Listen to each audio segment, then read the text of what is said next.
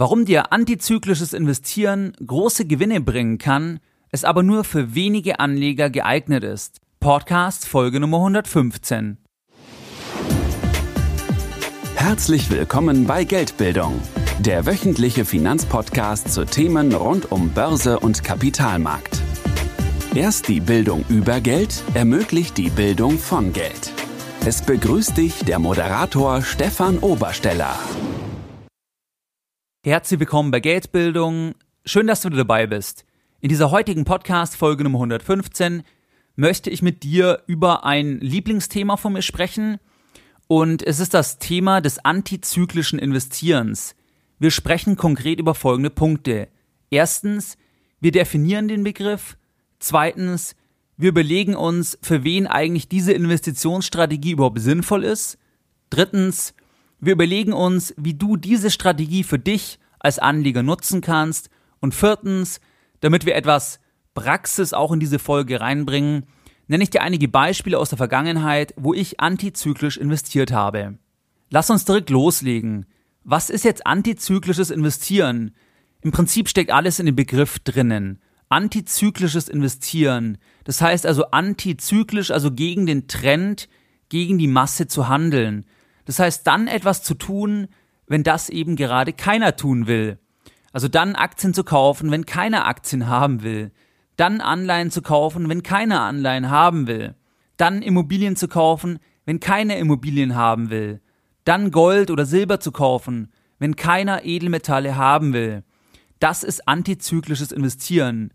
Im allgemeinen Sinne wird darunter dann auch verstanden, dass man auch wieder verkauft, wenn die Stimmung eben sehr, sehr positiv ist. Das heißt also bei schlechter Marktstimmung kaufen, bei toller Marktstimmung verkaufen. Für diese Podcast-Folge oder auch im Sinne von Geldbildung ganz im Allgemeinen definieren wir aber antizyklisches Investieren so, dass wir in Schwächephasen, also wenn etwas niemand haben möchte, dann verstärkt einsteigen. Wir definieren es aber nicht so, dass wir dann, wenn es wieder besser ist, wenn alle wieder optimistischer sind, dass wir dann wieder aussteigen würden. Nein, wir verstehen uns als Buy-and-Hold-Investor. Wir wollen langfristig ein Portfolio aufbauen und wir wollen nicht hin und her handeln. Das ist explizit nicht damit gemeint, sondern eben nur nachzukaufen, aufzustocken, wenn gerade eine Schwächephase ist. Und dabei ist es egal, ob es sich um Aktien, Anleihen oder um Gold oder Immobilien handelt, es bezieht sich auf alle Anlageklassen. Für wen ist jetzt diese Investitionsstrategie sinnvoll? Diese Investitionsstrategie zu kaufen, wenn niemand etwas haben möchte, ist nur sinnvoll, wenn du ein mutiger Anleger bist. Wenn du ein Anleger mit hoher Geldbildung bist, im Sinne der Doppeldeutigkeit, das heißt, wenn du viel Bildung über Geld hast und wenn du auch das Geld hast, um langfristig zu investieren und eben nachzukaufen und auch Schwächephasen auszusitzen, weil eins ist ganz klar, niemand auf der ganzen Welt kann perfekt antizyklisch investieren. Und das Paradebeispiel ist Warren Buffett, einer der reichsten Investoren der Welt, der zum Beispiel als einer der ersten nach der Finanzkrise wieder investiert hat. Das war ein antizyklisches Investment. Das heißt, wo er wieder Aktien gekauft hat nach 2008, nach 2009. Dort wollte niemand Aktien haben. Und auch er hat dann nicht den Tiefpunkt erwischt, sondern diese Investitionen sind erst weiter im Wert gefallen und erst über Jahre haben sich die Investitionen dann als Goldkube herausgestellt. Das ist aber ein Paradebeispiel eben für ein antizyklisches Investment. Und im letzten Teil dieser Folge nenne ich dir auch noch einige Beispiele von meinem eigenen Depot. Wie kannst du jetzt antizyklisches Investieren für dich nutzen? Du kannst es für dich nutzen, indem du eben aufstockst, wenn gerade alle über eine Anlageklasse schlecht sprechen. Das heißt, ich unterstelle, du hast Sparpläne, du hast gewisse Positionen in deinem Depot und dann crasht die Börse. Du hast jetzt die Geldbildung, du hast jetzt die Erfahrung, du hörst regelmäßig meinen Podcast und weißt jetzt, keine Panik auf der Titanic, das Ganze wird irgendwann wieder raufgehen. Das heißt, Du lässt deine Sparpläne weiterlaufen, du lässt deine Positionen im Depot stehen, weil du damals, wo du das angelegt hast oder investiert hast, gesagt hast, du möchtest das langfristig investieren.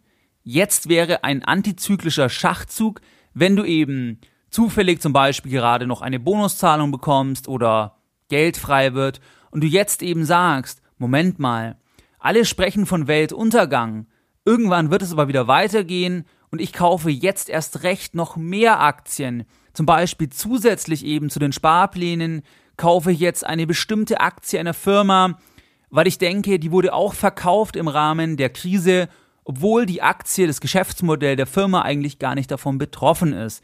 Das wäre eben ein antizyklisches Investment. Du musst eines wissen, wenn wir einen Crash sehen, dann ist es heute so, dass die Korrelationen zwischen einzelnen Aktien, zwischen Ländern und auch zwischen Anlageklassen sehr, sehr hoch ist. Das bedeutet, fällt die eine Anlageklasse, fällt der eine Index, dann fällt der andere Index genauso, weil im Prinzip alles verkauft wird von Investoren. Das war zum Beispiel auch bei der letzten Finanzkrise so, es wurde alles verkauft, gewonnen haben im Prinzip nur kurzlaufende Staatsanleihen. Wenn jetzt aber alles verkauft wird, bei der nächsten Krise, die irgendwann kommen wird, dann können wir uns doch gemeinsam überlegen, Moment mal, die Firma A, die hat doch mit der Krise nichts zu tun. Die Firma A verkauft genauso viel wie vorher. Und trotzdem ist der Kurs um 40 Prozent gefallen, weil einfach alles verkauft wurde. Weil Investoren alle Anlageklassen eben zu Cash gemacht haben und zum Beispiel das Geld dann eben in kurzlaufenden Staatsanleihen geparkt haben. Und dann können wir als clevere Geldbilder, als antizyklische Investoren sagen, wir wissen auch nicht, wann es wieder raufgeht, wir wissen aber, dass es irgendwann wieder raufgeht, weil wir wissen, dass es immer weitergeht. Wir wissen, die Wirtschaft, die bewegt sich immer weiter. Es werden weiter Güter produziert, Dienstleistungen produziert und irgendwann werden auch die Bewertungen wieder steigen. Und dann können wir eben sagen, wir steigen jetzt ein, weil wir haben 10 Jahre, 15 Jahre Zeit, wir brauchen das Geld nicht und wir kaufen jetzt eben Aktien der Firma A, oder wir investieren in einen bestimmten Branchen-ETF oder in ein gesamtes Marktsegment, weil wir glauben, dass das langfristig wieder nach oben geht und nicht direkt etwas mit dieser Krise zu tun hat, trotzdem aber eben verkauft wurde, weil alles verkauft wird in einer Krise. Gerade das sind eben die interessanten Chancen. Es sind nicht die Chancen, wie jetzt zum Beispiel im November oder Anfang November 2015, wenn wir uns die Volkswagen-Aktie anschauen. Die Volkswagen-Aktie wurde nach unten geprügelt wegen dem bekannten Skandal. Das ist für mich zum Beispiel kein interessantes antizyklisches Investment. Warum? Weil wir hier gar nicht wissen, was noch alles kommt. Das ist reine Spekulation. Und es kann eben sein, dass solche Zahlungen auf das Unternehmen zukommen, dass die Gewinne langfristig, also über mehrere Jahre einfach im Prinzip in Form von Zahlungen aus dem Unternehmen rausfließen. Ein interessantes antizyklisches Investment wäre dagegen, wenn wir jetzt sagen, Bankenkrise, die gesamte Wirtschaft bricht zusammen und zum Beispiel Volkswagen steht aber fundamental gut da, also wenn wir die Krise jetzt ausklammern und wir dann sagen, Moment mal, Volkswagen verkauft zwar wenige Autos, aber es ist gar nicht so dramatisch. Volkswagen ist nicht so stark betroffen wie zum Beispiel die Banken in der Bankenkrise. Und dementsprechend kaufen wir jetzt eben Volkswagen-Aktien, weil wir glauben, dass die langfristig wieder nach oben gehen. Das wäre eben ein antizyklisches Investment, aber eben nicht, wie es jetzt gerade der Fall ist, weil dort wurde ja die Aktie explizit verkauft, weil eben einfach es dort eine Krise gibt, einen Skandal gibt und nicht eben wegen dem Niedergang eines gesamten Index oder zum Beispiel wegen einer Weltwirtschaftskrise. Ferner hast du immer dann das Problem, jetzt als antizyklischer Investor, Beispiel Volkswagen, dass natürlich die Aktie jetzt stark verkauft wurde. Okay.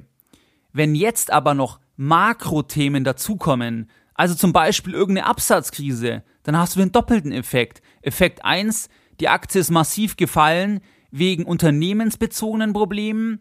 Effekt 2, die Aktie wird weiter fallen, weil der Index fällt zum Beispiel, also wenn der Index jetzt fallen würde. Und dementsprechend ist das eben für mich persönlich jetzt nicht interessant, weil es eben keine, ja, unter dem Aspekt, wie ich es eben sehe, interessante Chance darstellt. Jetzt im letzten Teil möchte ich dir noch ein paar Beispiele von mir nennen, wo ich antizyklisch investiert habe, damit du ein Gefühl bekommst, wie du eben diese Form gegebenenfalls auch für dich nutzen kannst. Ein paar Beispiele waren eben nach der Finanzkrise wurden zum Beispiel alle Anlageklassen verkauft. Das hatte ich ja schon gesagt, auch in anderen Folgen. Aktien wurden verkauft, es wurden Unternehmensanleihen verkauft, das heißt, die Renditen sind dort nach oben gegangen, weil man eben gar nicht wusste, wie es weitergeht, weil man unter Umständen wirklich von einem globalen Kollaps ausgegangen ist. Und das war im Prinzip eben in diesen ganzen Assets eingepreist. Ich hatte zum Beispiel nach der Finanzkrise mehrere Sachen gemacht. Erstens einige Unternehmensanleihen gekauft, weil zum Beispiel diese Anleihen total verkauft wurden und man damit im Prinzip ein viel höheres Pleiterisiko mit eingepreist hat und ich das für absurd hielt, weil ein großer Konzern, der wird jetzt nicht zwingend pleite gehen, also der wird eine Anleihe, die zum Beispiel noch zwei Jahre läuft, das habe ich eben zum damaligen Zeitpunkt für sehr, sehr unwahrscheinlich gehalten, dass das Unternehmen diese Anleihe nicht zurückbezahlen kann. Warum? Die Anleihe wurde halt verkauft, klar, weil alle Großanleger natürlich rausgehen und das alles ganz sicher anlegen wollen, aber meine Annahme war halt, dass das Unternehmen natürlich das zurückbezahlen kann oder eben die Wahrscheinlichkeit sehr, sehr hoch ist. Und genau das war auch der Fall. Alle Unternehmensanleihen, die eben im Vorfeld einfach verkauft wurden, weil einfach die Renditen raufgegangen sind, im Prinzip, die stiegen auch massiv wieder an und man konnte dort wirklich massive Kursanstiege bei Anleihen eben einfahren, aber auch nicht innerhalb von wenigen Monaten, sondern eben innerhalb von ein, zwei, drei Jahren. Ein weiteres sehr riskantes oder eben eher risikobehaftetes antizyklisches Investment war zum Beispiel, dass ich Hybridanleihen von der Deutschen Bank gekauft hatte. Hybridanleihen, das ist eine Anleihe oder die eine Zwitterstellung einnimmt zwischen Eigen- und Fremdkapital.